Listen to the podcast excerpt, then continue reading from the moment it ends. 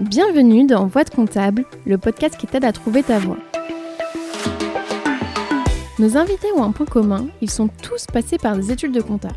Aujourd'hui, ils sont experts comptables, commissaires aux comptes, DAF ou encore contrôleurs de gestion, bref, ils font tous plus ou moins de la compta. Eh bien en réalité, pas tout à fait. Certains ont même quitté les métiers du chiffre pour devenir prof ou monter une entreprise par exemple. À travers ces parcours, j'espère te montrer que non, en compta, il n'y a pas qu'une seule voie. Ce podcast est rendu possible grâce au label Copilote. Le label Copilote, qu'est-ce que c'est? C'est une alliance de cabinets indépendants qui les accompagne dans leur développement RH, marketing, digital, commercial, bref, tout ce dont un cabinet entreprise a besoin. Récemment, ils ont lancé le Lab Recrute, un site sur lequel tu peux retrouver des cabinets labellisés Happy at Work. Si tu veux aller y jeter un œil, le lien est disponible en description. Bonne écoute Bonjour Vanessa. Bonjour Julie. Je suis ravie d'être là euh, aujourd'hui avec toi. Donc, euh, je suis euh, dans ta maison qui est actuellement en travaux. donc, pour t'expliquer un peu comment ça va se passer, il va y avoir plusieurs parties dans le podcast. Une première partie où on va plus aborder, bah, en fait, ta, on va dire ta, ta jeunesse. où est-ce que tu es né Dans quel cadre familial Quelles études tu as faites euh, qu'est-ce qui t'a poussé à aller en compta par la suite? Parce qu'on verra que tu as fait euh, une reconversion. Puis ensuite, euh, bah, tes premiers pas en comptabilité, tes premiers jobs, est-ce que tu as changé de cabinet ou pas? Pourquoi? Jusqu'à arriver à maintenant, ce que tu fais. donc là, je te laisse te, te présenter. tu peux nous dire ce que tu veux. donc, je m'appelle Vanessa, j'ai 35 ans. actuellement, je travaille dans un cabinet en Seine-et-Marne. Euh, de plus de 100 collaborateurs où euh, je suis chef de mission. Euh, j'ai passé récemment les épreuves du DEC, donc maintenant on attend les résultats. et voilà. D'accord, parfait. Alors, si, on remonte un peu, un peu bah, 35 ans en arrière, est-ce que tu peux nous dire où est-ce que tu es né Donc, je suis née en région parisienne. Euh, c'est là où j'ai grandi. J'ai jamais bougé en fait. J'ai grandi au même endroit.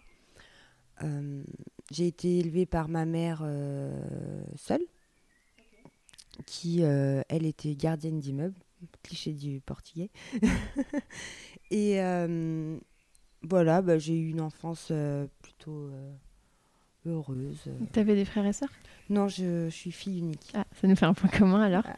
Et comment, comment tu l'as vécu le, fait d'être fille unique? Moi, je sais que souvent on me dit euh, ça te manque pas d'avoir des frères et sœurs, mais en fait, quand on n'en a jamais eu. Euh, on ne sait pas ce que c'est. Voilà, c'est ça. Est-ce que toi, est-ce que toi, tu t'es sentie un peu peut-être seule ou Alors, euh, dans l'enfance, non, pas trop. C'était peut-être plus à l'adolescence. Mais dans l'enfance, non, parce que j'étais plutôt bien entourée. Puis j'avais une cousine qui a mon âge, euh, avec, euh, enfin, je suis très proche d'elle, donc euh, voilà. Puis j'avais plein de copains et de copines parce que je vivais en résidence, donc c'est voilà, on se retrouvait pour jouer au bac à sable. Donc je me suis, dans l'enfance, je me suis jamais vraiment sentie vraiment seule. Ça m'a pas, ça m'a pas manqué d'avoir de frères et sœurs. Et au niveau des, de l'école, du coup, tu étais, étais, plutôt quel type d'élève Sage, turbulente, avec des très bonnes notes, avec des, Moyenne, mauvaise note Comment comment c'était? Alors, euh, en primaire, on va dire que j'étais plutôt bonne élève. Enfin, en tout cas, j'essayais justement pour, euh, pour euh, satisfaire ma mère. J'étais bonne élève aussi parce que j'avais un, oncle, finalement, qui, qui, a été ma figure paternelle durant mon enfance et qui, et qui me poussait, en fait, beaucoup en maths, ce genre de choses c'était lui qui m'aidait beaucoup dans mes devoirs et euh, même, même pour lui, ça me faisait plaisir d'avoir des bonnes notes. Après l'adolescence, euh, enfin au collège, ça s'est un peu. Euh, c'est un peu. ouais, ça s'est gâté, surtout en troisième où après, bah, finalement, j'étais un élève, une élève fantôme où j'ai eu mon brevet, je crois, avec pile poil le nombre de points qu'il fallait. Quand tu dis fantôme, c'est-à-dire que tu n'allais plus en cours? Ouais, je séchais à partir de la troisième. Et c'était quoi la, la raison? C'était les copains? Ah, C'était les, copains, c'était l'amour euh, d'adolescence. Euh, voilà. Je me cherchais un peu, on va dire. Et puis, euh, ça a été une période où ma mère, elle a rencontré aussi bah, mon beau-père. Et ça a été perturbant pour moi parce que quand tu vis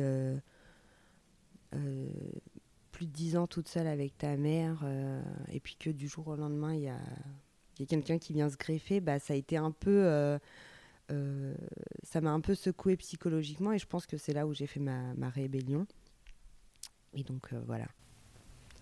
Tu as ton brevet à 10 et qu'est-ce que tu fais par la suite? Tu vas en lycée général ou où est-ce que, où est que tu vas?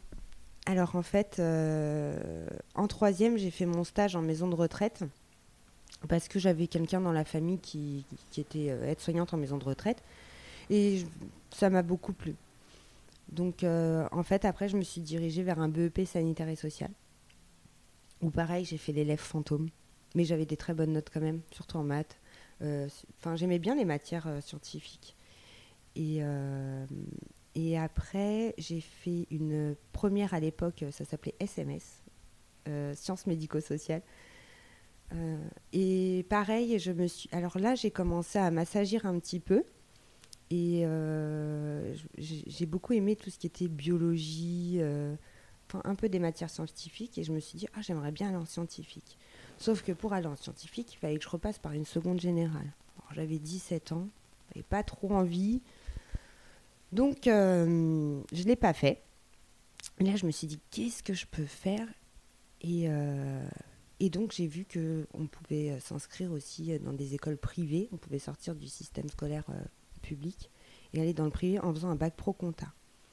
Et donc, je suis allée dans une école et euh, j'ai eu un entretien. Et là, on m'a dit bah non, vous pouvez pas faire de bac pro compta parce que vous n'avez pas de BEP compta.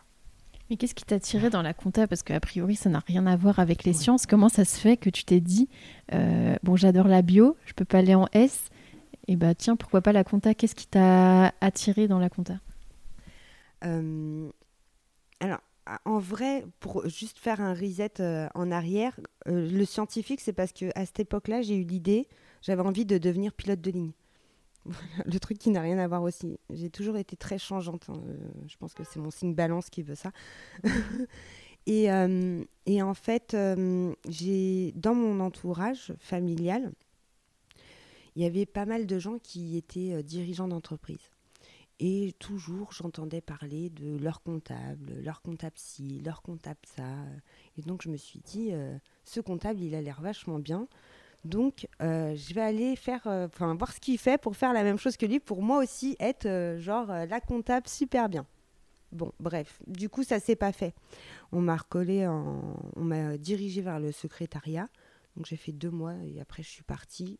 Et donc, je suis allée sur le marché du travail pour faire ce que je savais faire, c'est-à-dire travailler auprès de personnes âgées. Et donc, j'ai travail, je suis allée, euh, donc j'avais 18 ans, parce qu'avant ça, j'avais pas 18 ans, j'avais pas l'autorisation de travailler. Donc à 18 ans, je suis partie travailler en maison de retraite. Et euh, durant euh, ce travail, j'ai pu passer le diplôme d'aide médico-psychologique pour avoir un vrai poste en CDI. Parce que dans la fonction publique, comme ça, si on n'a pas le diplôme, on ne peut pas être titularisé. Donc voilà un peu le chemin. Et puis, euh, c'était un métier qui me plaisait beaucoup euh, par rapport euh, à la relation humaine, les échanges, avoir la sensation de faire son travail avec un sens parce que les personnes le rendaient bien. Et puis, ma fille, alors j'avais déjà ma fille, elle a, et quand elle est rentrée à l'école, donc elle avait. C'est à quel âge que tu as, que as eu ta fille du coup? Ah oui, j'ai eu ma fille à 20 ans. Donc j'ai continué, euh, donc euh, oui, j'ai continué à travailler en maison de retraite après euh, sa naissance. C'était un peu compliqué parce que c'était des horaires soit en 12 heures, soit tu travailles, enfin et tu travailles les dimanches, les jours fériés. bon, pas à tous les coups, mais voilà. Donc j'ai fait ça. Et puis quand elle est rentrée à l'école, en fait, c'était plus opportun de travailler comme ça parce que bah du coup la semaine elle était à l'école. Alors il y avait ses avantages aussi parce que je pouvais aller la chercher quelques fois, mais ça fait des avantages sur les sur les frais de les frais de garde aussi. Ouais aussi. Bah parce que le week-end quand toi tu bosses, tu as toujours quelqu'un à la maison pour te la garder donc euh, ça, ça aide aussi. Et puis bah ça te permet qu'elle aille pas à la garderie euh, soit le soir soit le matin. Et euh, entre-temps aussi, euh, en portant une résidente, je me suis fait mal au dos et donc du coup j'ai été en accident de travail. Et je pense que ça a été le déclic euh, parce que je me suis dit, la petite, elle est à l'école maintenant, ça commence à être compliqué de plus vraiment la voir les week-ends et tout. j'ai mal au dos, qu'est-ce que je vais faire? Et là, je me suis dit, bah la compta, c'est un truc que j'avais envie de faire, mais je voulais quelque chose en fait qui, je sais pas comment te dire. En vrai, euh, pour l'histoire, euh, on va dire euh, perso, c'est que je me suis séparée du père de ma fille et que quand je me suis retrouvée au tribunal, tu sais, sur les comptes rendus du jugement, on te met ta profession et tout ça, machin. Et quand euh, tu vois aide-soignante et tout, et que l'autre il gagne plus d'argent que toi, tu te dis mais je vais jamais, euh, enfin tu vois, je vais jamais m'en sortir. Je suis pas crédible en fait. Pour avoir la garde, tu parles Ouais. Bon, même si ça a été très facile pour moi à ce niveau-là, mais peu importe. Euh, et en fait, je me suis dit, il faut que je fasse un métier où je gagne bien ma vie et où le titre il claque. Et donc là, je me suis dit, j'ai voulu faire de la compta. c'est quoi le poste le plus haut? Euh, combien ça gagne? En vrai de vrai, c'est ça l'histoire. Et euh, c'est bien de le dire parce qu'il y a sûrement des gens aussi qui nous écoutent, qui se sont lancés dans le cursus parce que aussi il y a une rémunération attractive. Alors bien sûr, c'est un critère euh, quand on choisit son, son job, c'est pas forcément le seul critère. Après, on, y reviendra par la suite. entre ce qu'on pense et, et, la réalité, il y a peut-être des fois un petit décalage, mais en tout cas de savoir que tu t'étais engagé là-dedans aussi pour te dire, bah peut-être je veux donner je veux que ma fille euh, euh, grandisse dans des bonnes conditions, dans les meilleures conditions possibles, même si euh, l'argent ne remplace pas l'amour. Enfin, ça, ça aide quand même aussi à, donner une bonne éducation. C'est ça. Et, et pour moi, j'avais l'image, je ne sais pas si je dois dire j'ai ou j'avais, l'image de l'expert comptable, cette personne qui maîtrise quand même pas mal de sujets. Où euh, tu as un problème sur tes congés payés, ou tu as un problème fiscal pour tes déclarations d'impôts. Enfin, cette personne qui sait finalement presque tout. Le couteau suisse. C'est ça. Et, euh, et qui gagne bien sa vie en plus. Donc je me suis dit. pour toi, bien gagner sa vie, c'était combien Et c'était quoi? C'était ce que tu avais vu peut-être sur Internet bah, En vrai, je sais pas trop, mais c'est vrai que par rapport à mon salaire d'être soignante, c'était c'était plus moi je pense que à, cette époque-là de ma vie, dans ma tête, je me suis dit si je gagne 3000 euros par mois, je serais contente. Parce que là, je crois actuellement, alors je ne sais pas si je me trompe, en tout cas, il me semble que moi, à l'époque, quand j'avais regardé la, la, fiche expert comptable qui m'a donné envie de, devenir expert comptable, il me semble que c'était marqué en moyenne 5000 euh, euros. Je ah oui, c'est ce qui est écrit, oui. c'est ce qui est écrit. c'est ce qui est écrit. Après, dans les faits, euh, en vrai, c'est tellement variable que je crois qu'on ne peut pas déterminer de tranche de salaire parce que tout dépend comment tu exerces. Et puis le, statut, si tu es associé, si tu es ex nihilo, euh, moi j'ai souvent. Euh, bon, ex nihilo, ça veut dire qu'on crée son cabinet, on part de rien, on ne rachète pas de clientèle. Et tu vois, moi j'ai pas mal de. forcément d'étudiants aussi, des fois, qui, qui se questionnent sur la question du salaire et qui me demandent combien gagne un expert comptable. Et en fait, je leur dis bah, entre zéro et l'infini parce qu'en fait. Euh, euh, j'ai déjà entendu même des. Enfin, c'est pas pour faire peur, hein, mais des fois, bah, si tu lances ton cabinet, que tu n'as pas de clients, que tu n'arrives pas à trouver des clients, parce qu'au final, un cabinet, ça reste une entreprise. Donc, si tu n'as pas de clients, bah, tu peux pas te payer. Et si tu es tout seul et que tu n'as pas de clients et que tu peux pas te payer, et bah, en fait, euh, tu demandes le RSA et ça existe. C'est pas, je vais pas vous dire que c'est la majorité des experts comptables non plus pour faire pleurer dans les chaumières, mais je veux dire, euh, quand tu es chef d'entreprise, au final, ta rémunération, ça dépend de bah, de ce que tu arrives à, sortir. Donc, euh, et après, il bah, n'y a pas de limite. Quoi. Enfin... C'est ça. Après, ça dépend comment on, voit les choses, comment on veut exercer. Euh, ça dépend de plein de choses, en fait. Mais moi, dans ma tête, l'expert comptable, à cette époque-là, enfin, voilà comment je voyais les choses, c'était quelqu'un qui gagnait plutôt bien sa vie. En tout cas, au-delà de 3000 euros. Qui avait une belle voiture. Bah, ça, franchement, j'ai pas pensé. Mais en tout cas, qu'il y a un salaire qui lui permette de faire plaisir à ses enfants, d'avoir une maison. Enfin, voilà, une situation plutôt stable. Et le, le, le, titre qui claque, euh, oui, je suis expert comptable. Ok. Euh, donc, euh, donc à ce moment-là, euh, tu es, en arrêt. Alors, je, me, je, me, pose toutes ces questions. Je suis en arrêt en accident de travail. Et puis après, bah, je reprends le travail. Et puis, bah, je commence à regarder un peu, à fouiller comment je peux faire, sachant que j'ai déjà ma fille et que je dois subvenir à ses besoins. Comment je peux faire pour atteindre mon objectif et vu que je suis quelqu'un de très curieuse et, plutôt maline, euh, je me documente. Donc déjà, il y a une fibre. Le fait d'être curieux et de se documenter, c'était pour moi euh, déjà un, travail d'expert. Tu, tu, le percevais comme tel à l'époque ou non, tu t'en rendais pas compte C'est maintenant. Aujourd'hui, avec le recul, je me dis, euh, bah, le fait d'être curieux comme ça, de chercher il y a une fibre euh, expertise déjà. moi, tu sais, c'est ce qu'on m'avait dit dans euh, bah, le premier cabinet, enfin le, cabinet où j'étais en alternance, et on m'avait dit euh, une de tes grandes qualités, c'est que tu es curieuse et qu'en fait, c'est super important quand on est expert comptable parce qu'en fait, moi, ce que j'aime bien dire, c'est on peut pas tout connaître. Et parce que, notamment, je sors cette phrase souvent quand on me dit oui, mais tu es trop jeune. Mais en fait, quand tu es quand on te donne le diplôme, on ne te dit pas que tu dois tout connaître parce que c'est impossible. Il y a tellement de secteurs d'activité, de spécificités, de, de types de structures. De... Enfin, tu peux pas tout connaître. Mais il faut pouvoir avoir la curiosité d'aller chercher l'information aussi et de la trouver.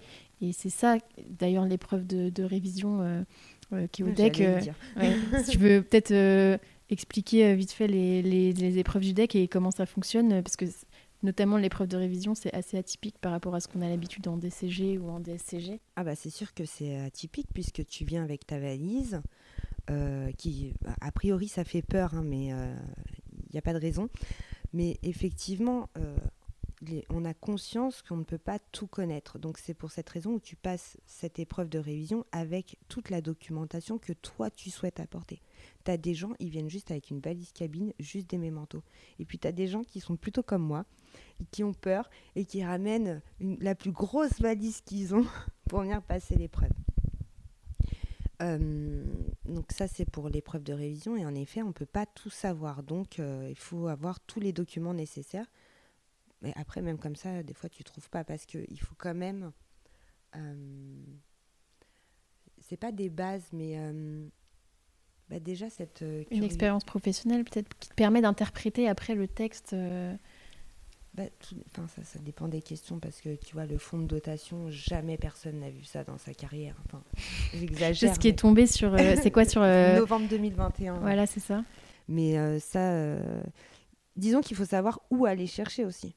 Parce que finalement, la réponse de, à cette question se trouvait dans un des mémentos, mais il fallait juste euh, quand même avoir un... Il fallait savoir que ça existe et où est-ce que c'était rangé. Exactement.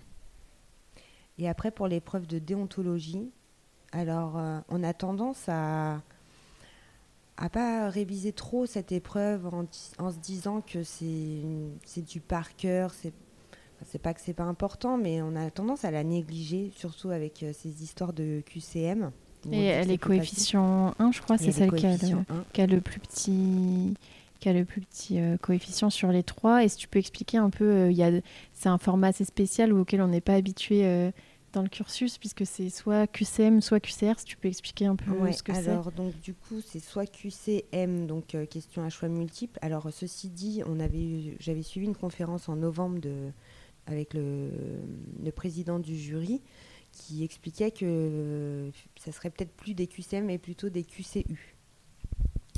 Et puis on a les euh, questions à choix unique. À choix unique où il n'y a qu'une seule réponse qui est bonne, alors que pour l'instant, à choix multiple, des fois tu as une réponse, des fois tu as deux, as trois. deux, trois réponses possibles, sachant que si tu, euh, si tu réponds. Euh, en fait, tu n'as pas de point négatif. Si c'est pas bon, c'est pas bon. Point. Euh, et puis, euh, donc ça c'est QCM, QCU, et tu as donc les QRC, donc questions à réponse courte, où là par contre ça nécessite euh, bah, de d'écrire. Alors quand on tombe sur un QRC, c'est très difficile parce que il faut pouvoir rédiger et on n'a qu'une heure. Donc quand c'est le QCM, ça va. Mais alors quand tu es en, en, QRC, euh, il, faut, il faut que ça fuse en fait. Donc il faut vraiment Je pense que c'est une, une, épreuve où finalement il ne faut pas faire l'impasse parce que donc on pense, euh, on la néglige dans le sens où c'est un coef 1.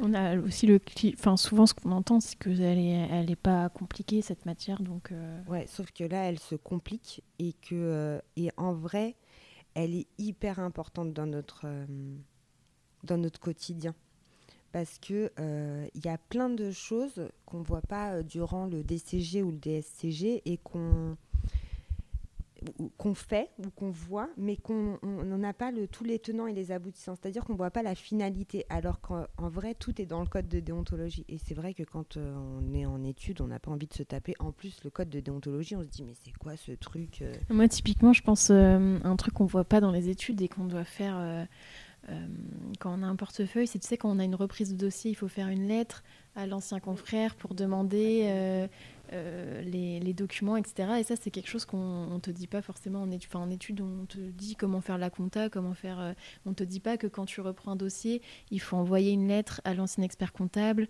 Euh.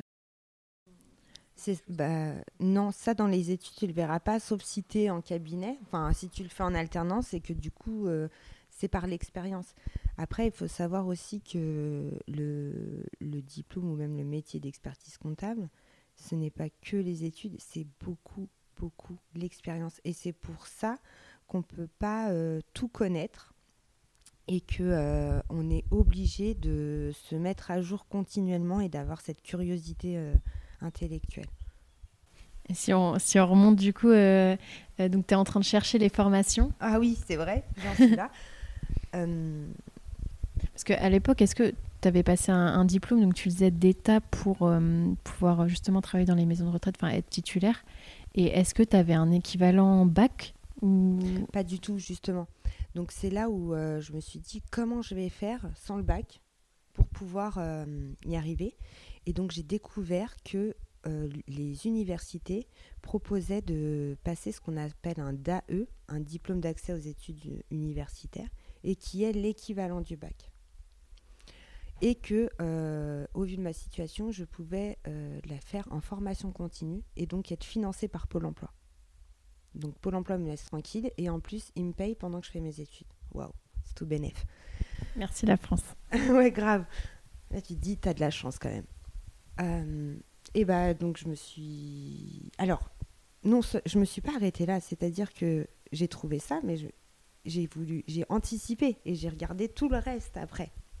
Donc je me suis posé beaucoup de questions. Qu'est-ce que je fais après le DAE euh, DCG, BTS Il faut dire que c'est pas simple parce qu'en fait, on a plein de choix. Enfin, c'est un cursus qui est ultra flexible. Quand on veut être expert comptable, on peut faire un BTS, on peut faire euh, un DCG, on peut faire un Master CA, un DSCG, une école de commerce. Mais je pense qu'on peut, peut-être que quand on connaît pas et qu'on se renseigne, on peut être un peu perdu de se dire, ben mince, euh, que, enfin, où est-ce que, où est-ce que je vais, sur quelle, sur quelle voie je vais. Toi, toi, tu disais de toute façon, il faut que j'ai euh, l'équivalent bac.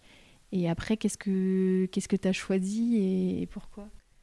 Alors après, moi, c'est pour des questions euh, financières. C'est que finalement, euh, le DUT GEA, bah, il était, je pouvais le faire aussi en formation continue, donc pris en charge aussi par, par le Pôle emploi. Et que bah, du coup, il me donnait des équivalences pour le DCG. Donc pour moi, ça me paraissait plus facile de faire un DUT GEA plutôt que d'aller directement en, DCG euh, parce que le DUT était euh, destiné aux adultes en reprise d'études. Et moi, vu que ça faisait euh, plus de 5 ans que j'avais quitté bah, l'école, bah, je me suis dit, il me faut quand même quelque chose d'adapté.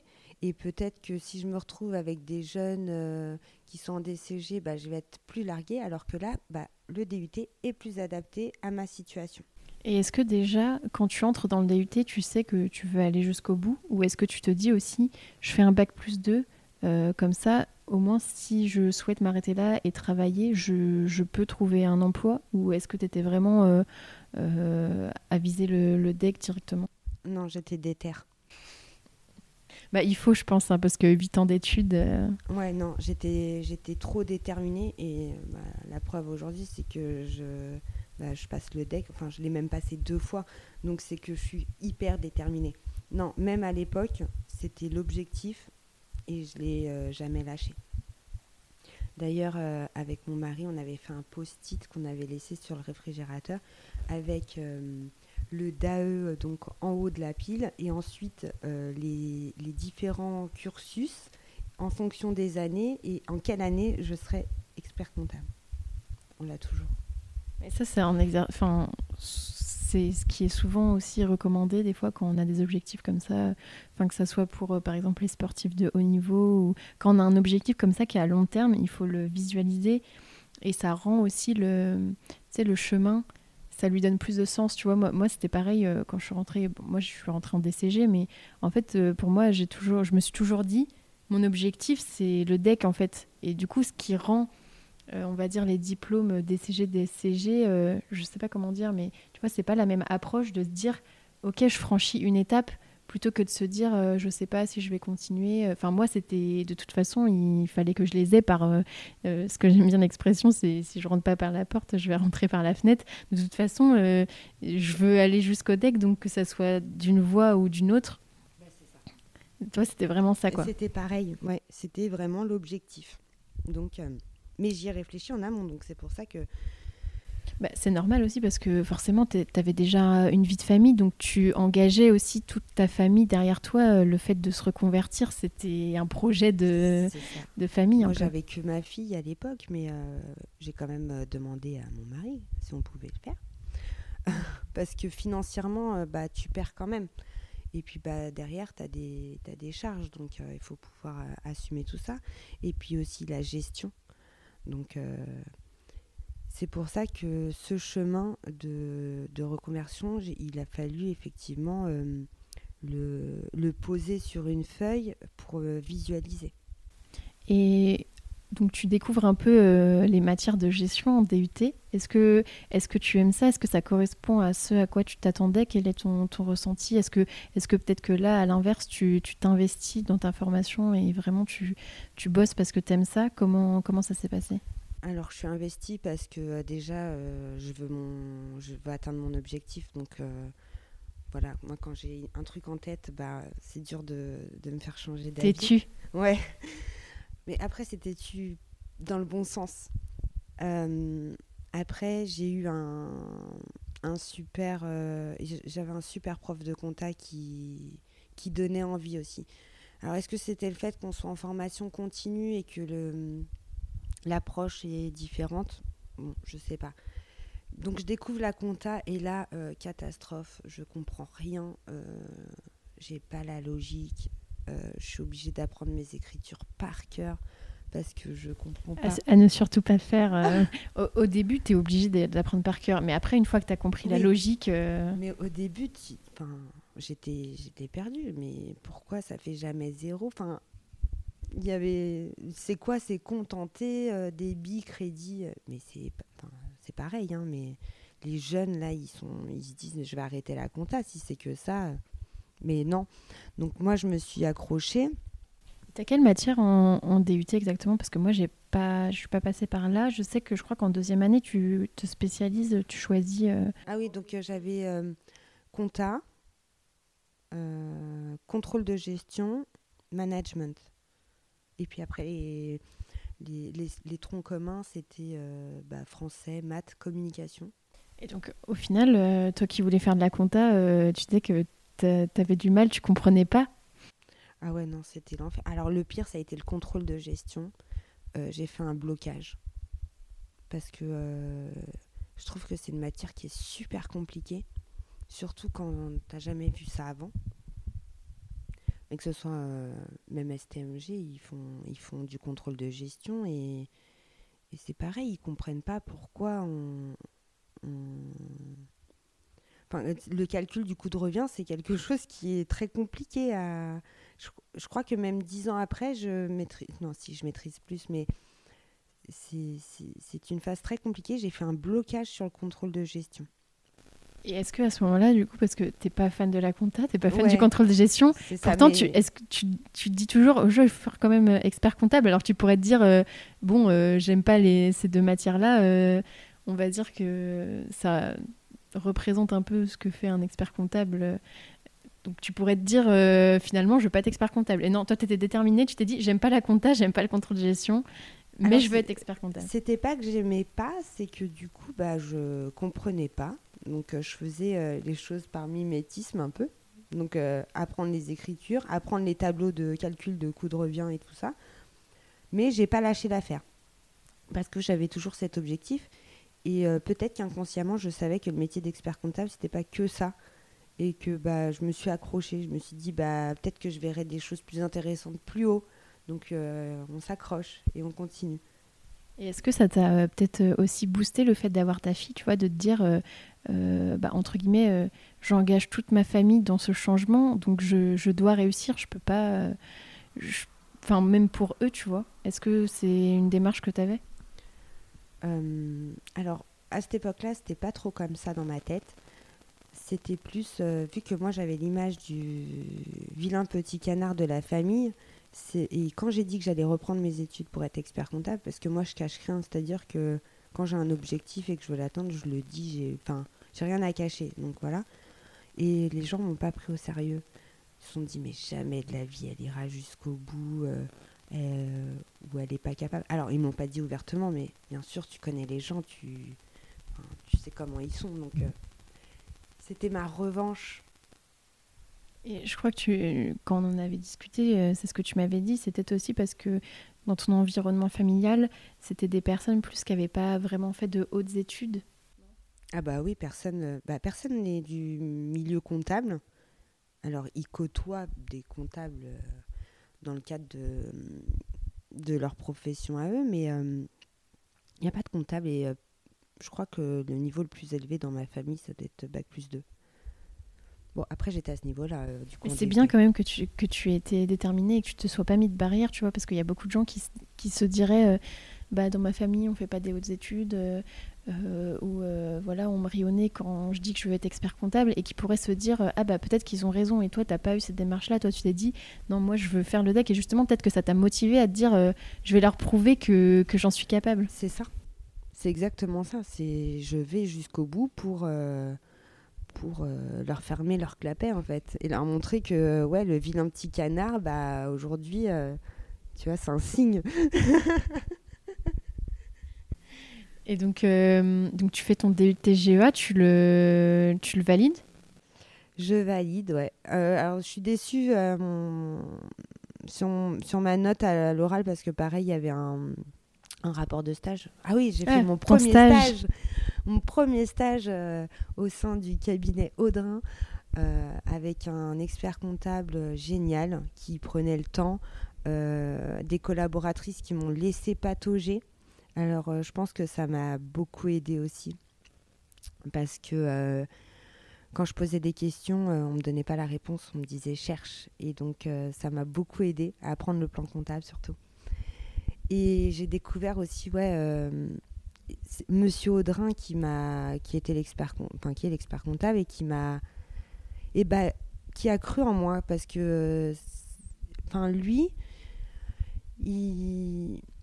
moi j'étais donc euh, dans cette optique vilain petit canard, faut que je montre à tout le monde que je suis capable. Et puis là, j'arrive chez Monsieur Audrin, je lui dis bon bah voilà, je suis, excuse-moi de l'expression, je suis un cassos qui veut être, euh, qui veut avoir le deck.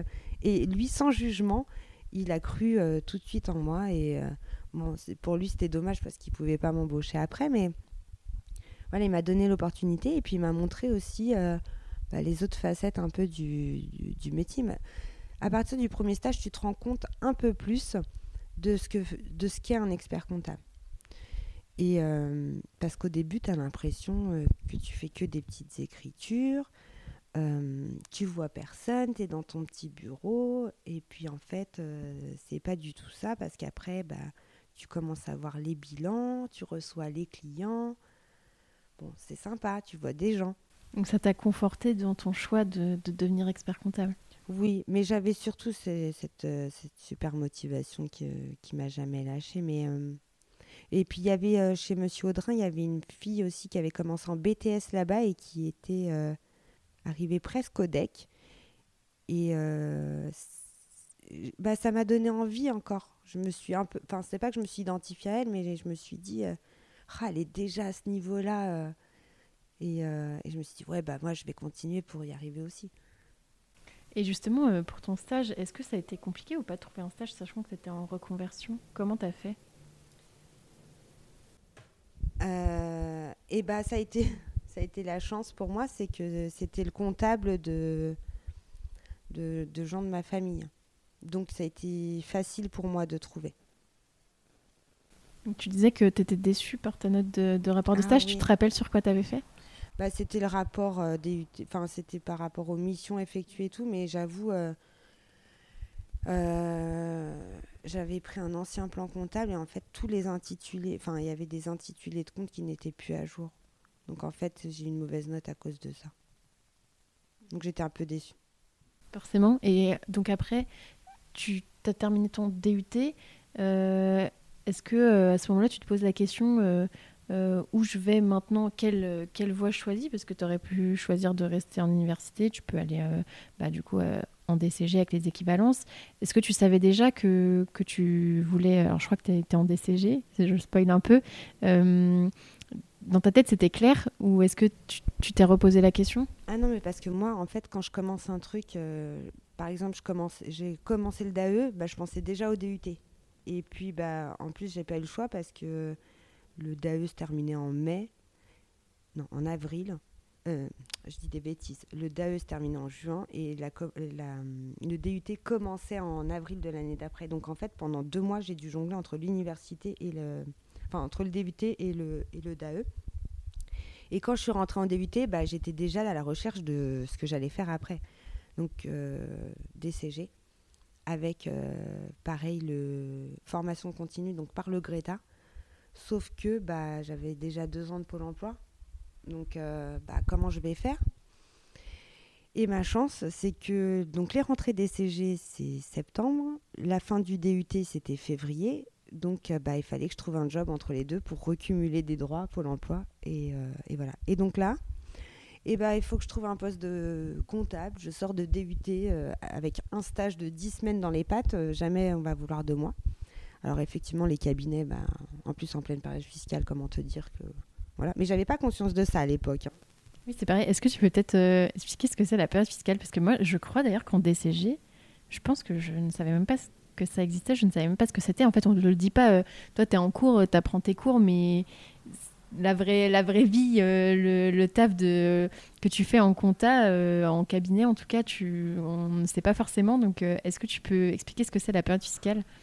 C'est vrai, c'est une vraie question. C'est quoi cette période fiscale dont tout le monde parle et on ne sait pas ce que c'est?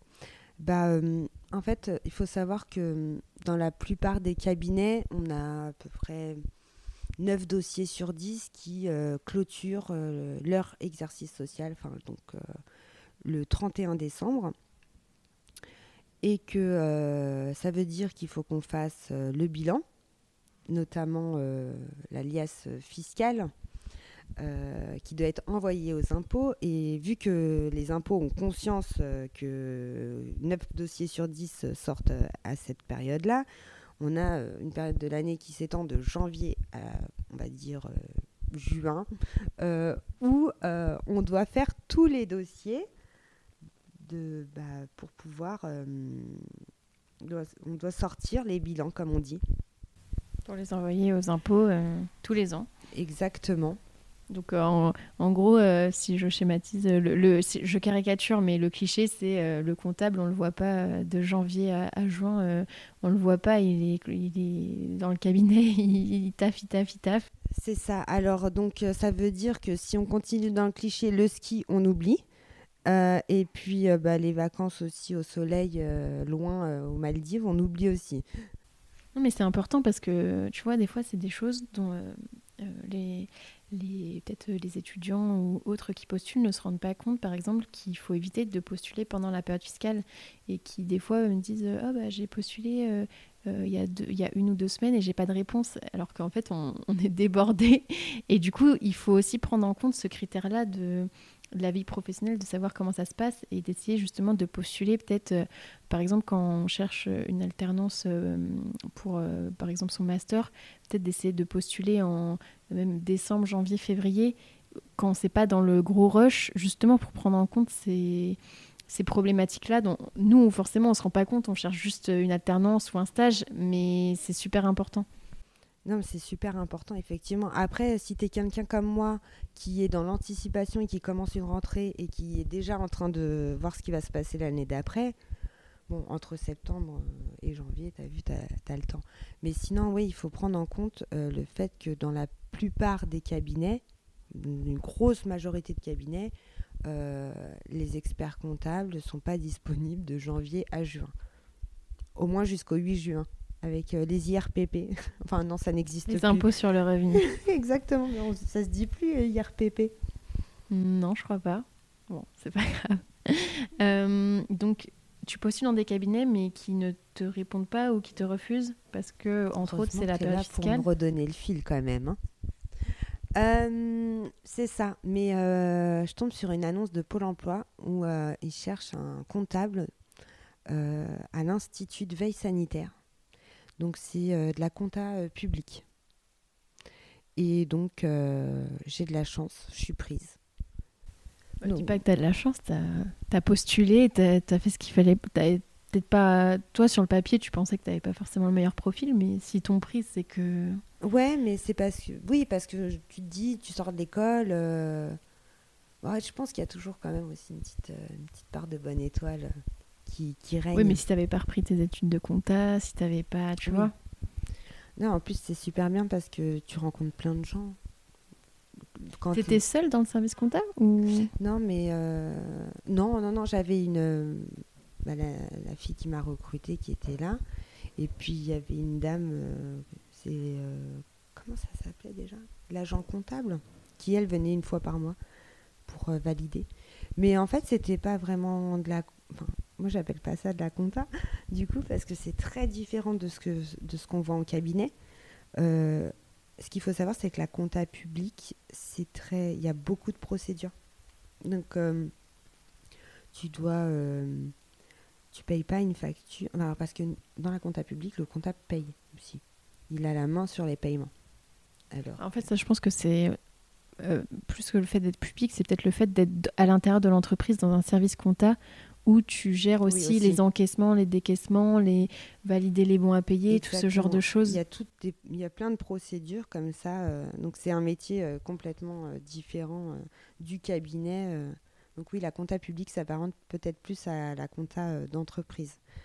et donc j'ai fait ma petite expérience comme ça de bah, du mois de mars jusqu'à ce que je, je commence le DCG au mois de septembre, donc au Greta en formation continue. Donc je tente de passer les six UE manquantes en un an. Donc tu essayes de passer le DCG en un an. Déjà, c'est est-ce que c'est quelque chose euh, qui était euh, préconisé euh, par le Greta? Est-ce que c'était une classe qui était spécifique pour passer, pour passer justement les, les six UE restantes? Ou est-ce que c'était censé être en deux ans et c'est toi qui t'es dit je veux prendre de l'avance? Comment, comment ça s'est passé? Non, non, c'était euh, vraiment euh, une, formation spécifique pour préparer les six UE euh, qu'il fallait pour valider le DCG à l'issue du DUT. Donc, c'était vraiment fait pour que tout le monde puisse valider ces six UE. Entre-temps, en fait, durant cette année de DCG, je l'ai passée enceinte de mon deuxième enfant. Tu avais quel âge à l'époque? Bah, Je devais avoir 26 ans. Donc j'ai validé le DAE euh, du premier coup, le DUT du premier coup, et donc je passe cette fois le DCG. Et puis euh, ça tombe bien parce que euh, bébé est prévu 16 mai, et puis épreuve qui commence... fin avril, non? Non, fin mai. Ah, fin mai. Et du coup, toi, tu te, c'est ironique ou tu penses vraiment, enfin, tu te dis, ça tombe bien, j'aurais déjà accouché. Exactement. Je me dis, j'accouche et puis bah, je vais passer mes épreuves. C'est ce qui s'est passé. Hein. Et au final, euh, qu'est-ce, que, qu'est-ce que ça a donné? Tu, tu les as eus? Alors, euh, non. j'ai pas tout eu. Euh, j'ai pas tout eu, mais je pense qu'en fait, c'était un problème de méthodologie. C'est-à-dire que, effectivement, le Greta t'apporte tout, toutes les connaissances que tu dois avoir, mais pas la méthodo. Genre, par exemple, tu, les annales, c'était pas quelque chose sur lesquels tu travaillais Alors, on travaillait pas sur les annales, on travaillait, c'était des exercices fournis par le Greta. Alors, les professeurs étaient très bien et tout, hein, il n'y avait pas de souci là-dessus. Mais c'est vrai qu'il y avait ce problème de, de méthodo et je m'en suis rendu compte que l'année d'après, que c'était ça qui avait péché. Parce que quand j'ai passé le droit des sociétés, et moi je suis une fanat du droit des sociétés, j'ai pas compris, euh, je crois que j'ai eu 3,75 alors que je connaissais le cours par cœur. Donc j'ai en fait euh, cette année-là, j'ai validé seulement le management, à ma grande surprise d'ailleurs. Euh, j'ai souvenir d'être partie du contrôle de gestion en pleurant. Parce que j'étais tombée sur un sujet. Toujours le traumatisme. Ouais, toujours le traumatisme du contrôle de gestion. droit social, je crois que j'ai 8, j'ai gardé je me suis dit, euh, ça, bon, euh, voilà. Et donc, euh, qu'est-ce que je fais après? Et puis bah, moi, comme j'anticipe tout, je m'étais déjà inscrite à l'ENOS pour faire le DSCG en alternance. Parce que bah, ça y est, hein, fini la formation continue. Et puis bah, là, il y a l'opportunité de faire de l'alternance en contrat pro parce que bah, du coup, je suis déjà dans la catégorie des vieilles. Donc, prochain challenge, trouver un contrat pro, enfin un cabinet qui puisse, euh, qui veuille bien me prendre, parce que forcément ça coûte plus cher un contrat pro qu'un contrat d'apprentissage. Et puis, euh, et puis pour pouvoir faire le DSCG. Donc euh, je me suis inscrite à l'ENOS, donc candidature retenue, forcément avec un profil atypique comme le mien, bah ouais, c'est assez. Ah ouais, au contraire, tu... moi j'aurais pensé peut-être un peu naïvement que justement euh, peut-être, tu vois, euh, face à la, réaction, à la réaction des cabinets, que ça allait être peut-être un peu pareil dans les écoles de se dire euh, c'est un profil en reconversion, entre guillemets, qui était considéré comme moins bon que les autres, alors qu'au final, en plus, moi, même je l'ai vu dans, quand moi j'étais en cours, au final, ceux qui font des reconversions, c'est ceux qui sont les plus déterminés et au final qui, qui vont au bout parce que justement, quand tu remets quasiment toute ta vie en question pour te dire que tu vas tu vas aller, euh, pas forcément jusqu'au deck, mais que tu vas reprendre tes études, au final, c'est des personnes qui sont surmotivées.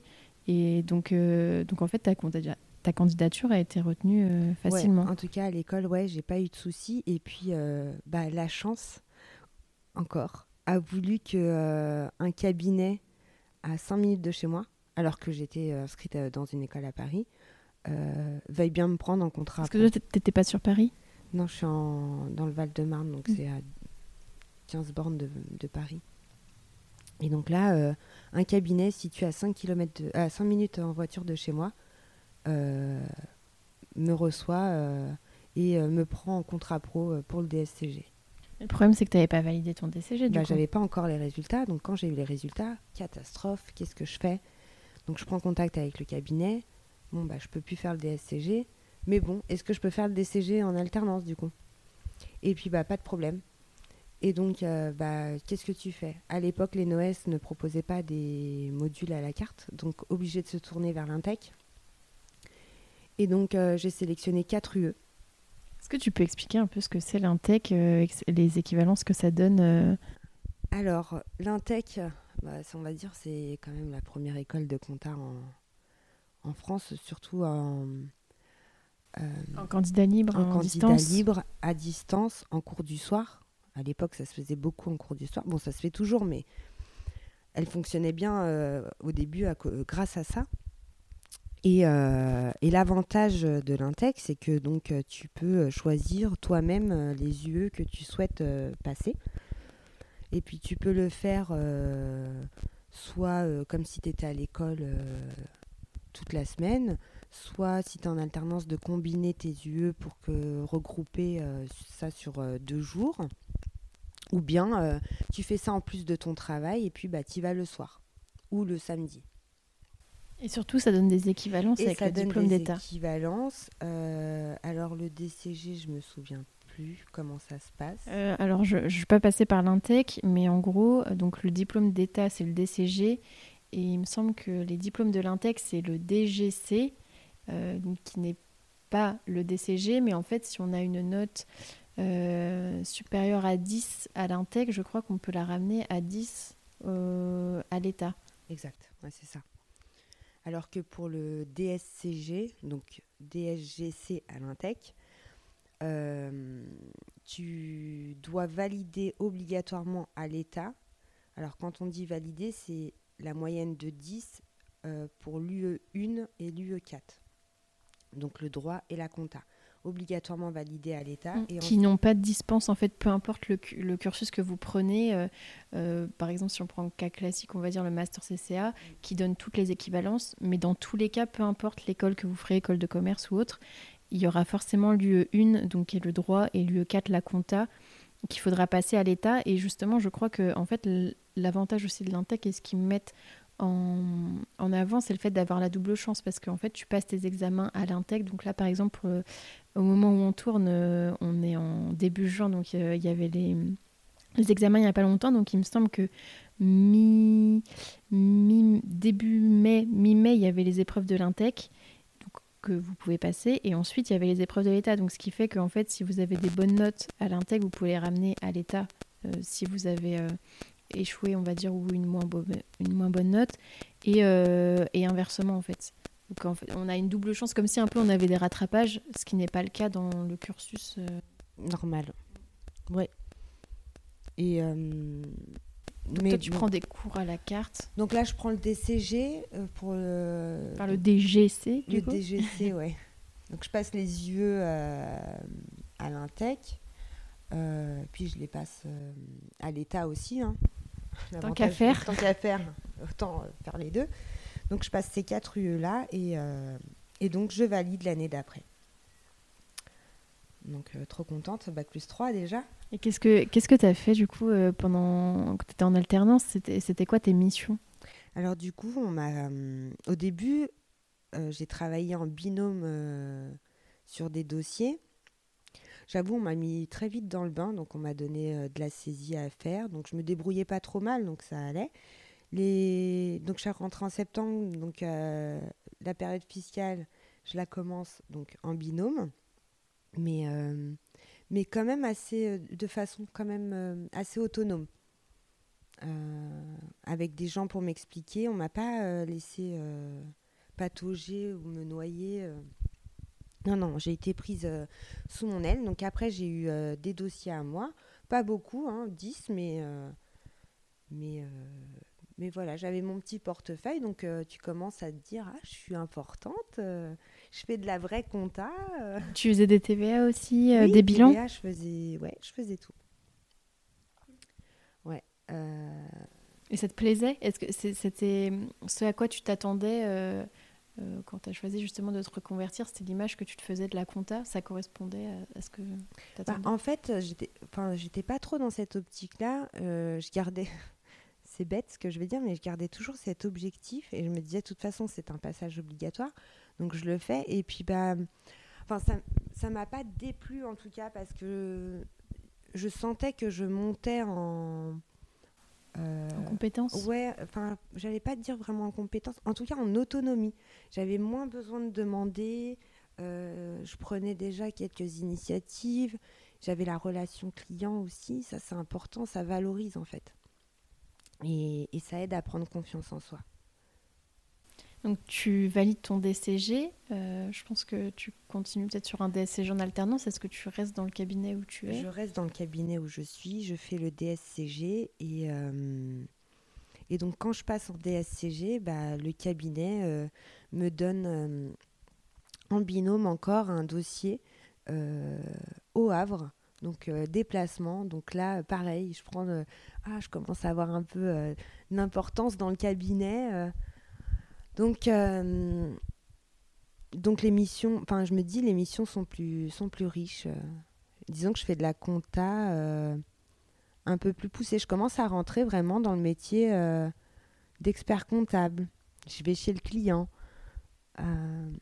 voilà. Je discute avec lui d'autres choses que que de la compta, de, son activité, de savoir comment ça marche. Peut-être tu visites ses locaux, ses usines. Bah euh, oui, là tu vas visiter les bateaux parce qu'on était au Havre, donc c'était super intéressant. Mais euh, ouais, tu es sur place, tu vois les salariés aussi, donc euh, tu as une vision différente. Parce que tu vois les bulletins de paye, tu te dis Ah, ça c'est qui? Ah, lui il gagne ça. Et après tu le vois. Donc t'as pas la même vision des choses, tu vois. C'est bizarre, mais. Et au niveau des, des, cours, alors, comment ça se passe? Parce que moi, je trouve qu'il y, a quand même une, marche, bah, surtout pour l'UE1 et l'UE4 en tout cas. Euh, toi, comment, comment tu, tu gérais les cours? Est-ce que, est que tu trouvais ça difficile? Est-ce que... bah, En fait, c'était dans la continuité. Et j'ai oublié de parler d'une chose parce que je disais que je me suis rendu compte de la méthode, euh, du problème de méthodologie en DCG euh, après. Euh, et c'est vrai, en fait, entre le BTS et le DUT, BTS, DUT, puis DCG, en fait, il y a un vrai gap au niveau de la méthodologie. On n'est pas préparé à ça. Et je m'en suis rendu compte donc, quand je suis arrivée à l'Intec, parce que le premier cours à l'Intec en DCG, c'est la méthode de réponse. Donc c'est là que j'ai percuté pourquoi j'avais foiré euh, mes yeux. Euh, et, c'est important de le dire euh, parce que dans les écoles, quand on passe le DCG et qu'on vient de BTS ou de DUT, on a, il n'y a pas beaucoup d'enseignants qui, qui, parlent de la méthode. Et c'est indispensable pour valider ces épreuves. Donc là, tu as la méthode déjà en DSCG, donc final. Donc en DSCG, finalement, c'est la continuité du DCG, euh, tu pousses un peu plus loin. Euh, Et tu as, validé tes, épreuves du premier coup ou, pas? Alors, euh, non. Qu'est-ce qui s'est passé? Tu étais à l'ENOS J'étais à l'ENOS. J'avais des profs formidables. Euh... T'as eu Cyril? J'ai écrit là, décidément. En MSI, je crois que c'était ça, ça, faisait partie de ses premières expériences. On parle beaucoup de toi, Cyril, si tu nous écoutes. ah, Cyril, maintenant, c'était mon prof, maintenant c'est un copain. ça fait bizarre de dire ça. Et, en vrai, quand tu es en DSCG, alors je me suis retrouvée avec des plus jeunes que moi, j'étais la plus vieille, ça fait bizarre. Donc en fait, euh, même au niveau de la la pédagogie de l'ENOS, euh, j'étais plus proche des gens qui dirigeaient, entre guillemets, l'ENOS. Qui faisaient les cours. qui faisaient les cours ou qui, qui s'occupaient des élèves plutôt que... Euh, bah, enfin, non, j'ai, je me suis fait des, des amis. Euh, j'ai, d'ailleurs, j'ai Maxime qui est toujours mon, mon ami, c'est le seul qui, qui est resté. Mais c'est l'avantage aussi de, de ça, c'est que durant cette reconversion, j'ai connu plein de gens.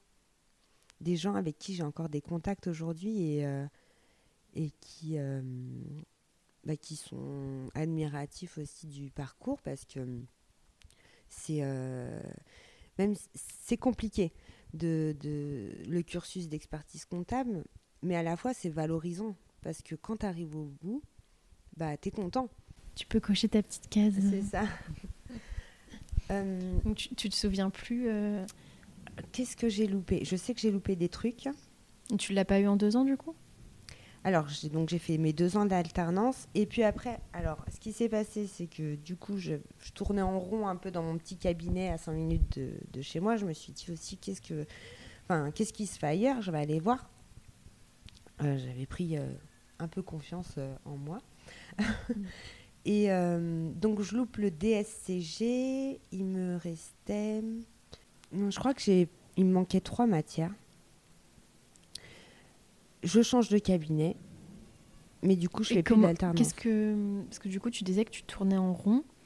Et euh, comment tu as fait pour euh, choisir euh, ton autre cabinet? Est-ce que c'était pareil, peut-être par rapport à la proximité géographique, ou là, ou justement peut-être que tu cherchais d'autres missions? C'était quoi tes critères? Ouais, voilà, je cherchais d'autres missions. Parce que bah, finalement, le cabinet à 5 minutes de chez moi, c'était très bien, très formateur mais euh, j'avais peur euh, par rapport à la montée en compétences liée au diplôme, de ne pas avoir euh, des dossiers qui me permettent justement de, bah, de, de, grandir dans le cursus. Mais c'est vrai que ça, il y a une, une grosse, une grosse marche entre, tu sais, souvent quand on est en alternance en DSCG, donc on voit de la consolidation, de la fusion, et puis il n'est pas rare qu'en fait, euh, quand on est en alternance, il y a des personnes qui font deux ans de saisie, et là, la, marche, elle est, elle est juste énorme, donc c'est vrai qu'il faut essayer d'adapter. Bon, toi, tu avais déjà de l'expérience, donc tu pouvais te permettre, entre guillemets, de peut-être changer de cabinet pour avoir d'autres missions un peu plus mm. valorisantes et plus en adéquation avec ce qu'on voit en cours.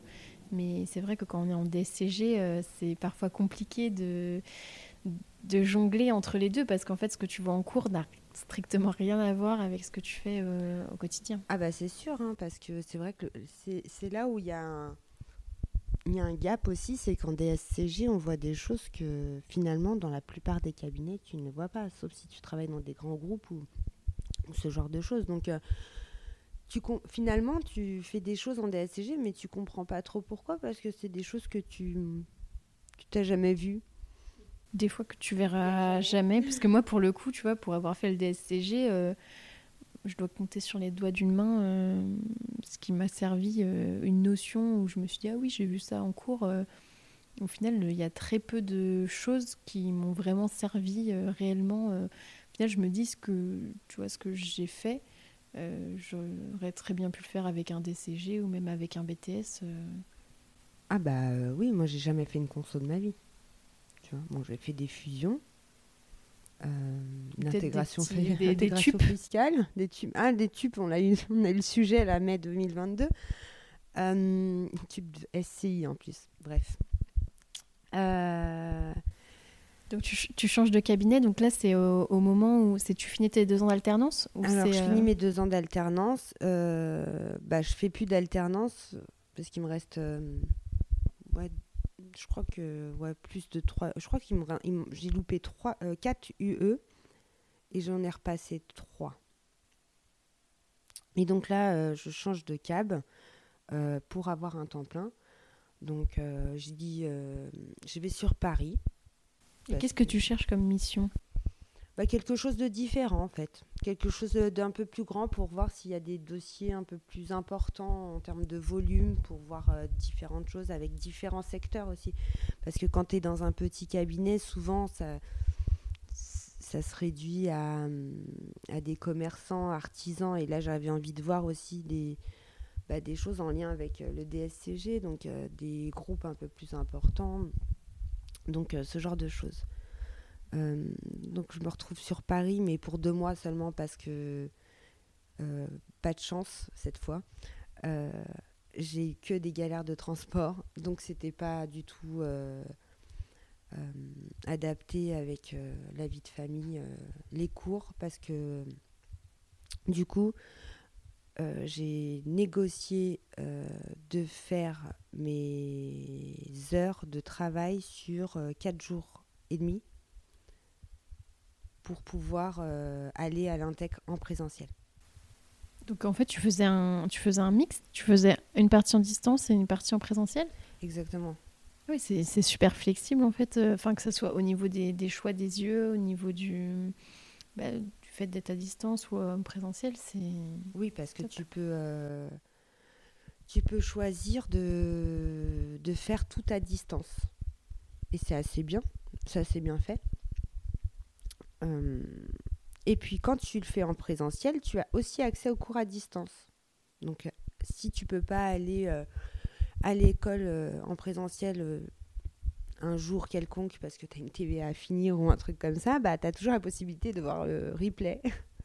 Donc tu perds pas le tu perds pas le nord et l'intec est quand même plutôt bien fait parce que les cours sont bien c'est assez dense mais quand tu suis les cours en présentiel ou dans les webconférences, c'est beaucoup d'exercices et ça te permet aussi de bien comprendre et d'avoir toutes les infos, toutes les notions euh, que tu dois savoir.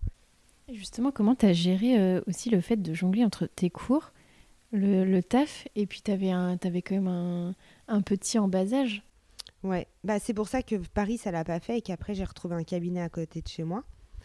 Et euh, donc, euh, ou pareil, j'ai négocié euh, de faire des horaires plus larges pour pouvoir avoir une demi-journée de, de off dans la semaine. Bah, en fait, tu fais, t'as pas le choix. tu, bah, tu... Bah, en plus, vu que tu, tu répartis tes horaires sur la semaine, donc tu fais des grosses journées de travail, plus ton après-midi que tu as pris pour aller en cours jusqu'à 18h, euh, et puis tes week-ends où tu les passes à réviser. Bah, c'est de l'organisation. Ouais, c'est un travail d'équipe aussi. C'est un euh. travail d'équipe, c'est de l'organisation, c'est tout le monde dans le même bateau en fait. C'est les drives aussi, tu me, tu me le disais tout à l'heure, euh, les drives ça a changé ta vie au niveau des courses. Ah oui, le, le drive de chez Leclerc, c'est la vie. Mais en plus, c'est concomitant avec la naissance de mon fils. Donc c'était fin DCG, où j'étais prise dans les révisions mon mari gardait l'enfant et du coup, comment, quand, à quel moment on fait les courses sachant que tu es en pleine révision? Donc, ouais, là, tu te dis, je vais tester le drive, ça a bien marché. Et, et en fait, maintenant, tu peux plus t'en passer. Ah, je peux plus m'en passer. Donc, euh, ça le fait pas pour le cabinet sur Paris à cause des transports? Ouais, donc je trouve un cabinet à côté de la maison où, euh, du coup, on propose euh, le management aussi d'équipe. Donc, je me dis, ah, c'est cool bah, je vais euh, driver une équipe, euh, ça rentre dans les missions, enfin dans la continuité du, DSCG. Et puis en fait, dans les, faits, ça se passe pas du tout comme ça.